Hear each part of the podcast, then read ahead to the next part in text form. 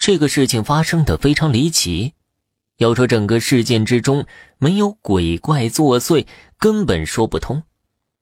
这是我一个同事亲自处理的一起交通事故，事故之中死了一男一女，男的叫罗丽，女的叫唐燕。女子是从高速公路上的一座大桥上直接飞了下去，男的当场死亡，女的命大，被找到的时候还有一口气。大家赶紧将他送到医院去了。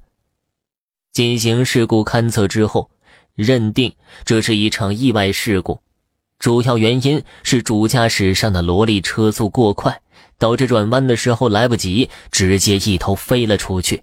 通知家属过来的时候，来了三家人：唐燕的家属、萝莉的亲属，以及他身怀六甲的老婆。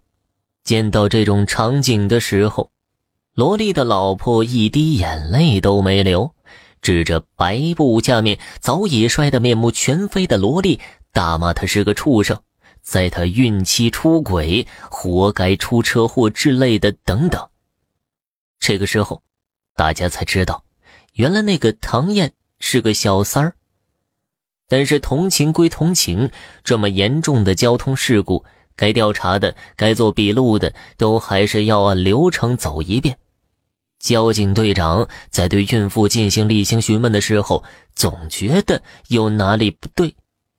面前这个女人冷静的有些过了，翻来覆去的说的最多的一句话就是：“这对狗男女活该这个下场。”作为从刑侦科出身的队长来说，他总觉得那个孕妇。在说到自己老公和小三儿一死一伤的时候，好像早就知道是这种结果一样。你先回去吧，后面再有什么结果，我们会通知你的。队长做完笔录之后，对孕妇进行了安慰，孕妇点了点头，在婆婆的搀扶下一起离开了。队长想了想，对一旁的小王说道：“你去检查一下车子的刹车情况。”以及车内行车记录仪的状况，他有些怀疑，这很可能是一起人为策划的交通事故。现场的情况看上去就像是萝莉死死的踩着油门不松脚，又像是刹车失灵所带来的事故。但是目前没有行车记录仪的相关信息，也没有唐燕的口供，也无法确定真实的交通状况。车子从那么高的地方摔下去，整个车头都已经完全变形了。对全车进行了非常详细的搜索之后，终于找到了队长想要的东西——记录仪里面的存储卡。然而，实际的场景却让大家都吓了一大跳。画面的一开始，里面传出萝莉和唐燕两个人的声音，一个在主驾驶，一个在副驾驶，准备开车返程。上了高速之后，萝莉一直保持着大概是七十到九十码的正常行驶速度，谈话内容无非也就是你侬我侬的。男的说回去离婚，女的柔情蜜意的说我等你之类的内容。但是，当车子跑了一段时间的时候，所有人都听到记录仪里面传来了一阵喘息声，很粗很重。这道声音听上去明显的不像萝莉和唐燕的声音，感觉就像是有第三个人正坐在两个人的身后，然后贴近他们的耳旁在说些什么。然而，画面就开始有了变化，萝莉明显的开始加快了速度。从画面中的场景来看，当时的车速在短短的一分钟之内径直上到了二百码。怎么回事？你干什么？怎么跑这么快？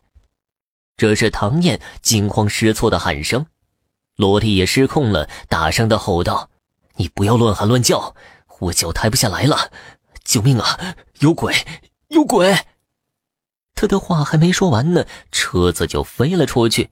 从听到那道喘息声到车子失控，只有短短的几分钟。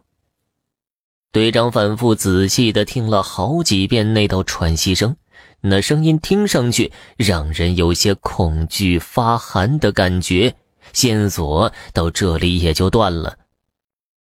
一个月之后，那个唐燕终于在医院醒了过来。队长决定去拜访她一下，了解一下当时车祸的内容。去了才知道，这个女人这场车祸之后，全身上下全部瘫痪了，只有一个头还能动。队长去的之后，他家人正在一口一口的给他喂饭，神情上有些不耐烦和厌恶，语气也不是很好。看到队长过来，家人放下碗筷。队长，你们先聊。我还有事出去一趟。肯定是那个女人，她不是人，她想要害死我们。唐燕的脑袋看上去凶神恶煞。为什么这么说？队长问道。听到这话，唐燕那双眼睛忽然翻起来，恶狠狠地盯着队长。他亲口在我耳边说过，他说。你们这对狗男女不得好死，然后车子突然就失控了，肯定是他做了什么手脚。除此之外，还有其他什么不同寻常的吗？队长摇了摇头。唐燕想了想，继而说道：“有，车子在加速之前，我看到他站在路中间，然后笑着盯着我们。罗莉的车。”从他身上碾过去的，他是鬼，他会来报复我们的。女子语无伦次的话，并没有说出什么有用的情况，全都是他自己的臆想。但是队长忽然想到了一件事情：很多年前，这条路上确实碾死过一个女人，但是肇事司机逃逸。队长回去一查，有些不可置信。多年前的那辆逃逸车，正是萝莉购买的这辆二手车。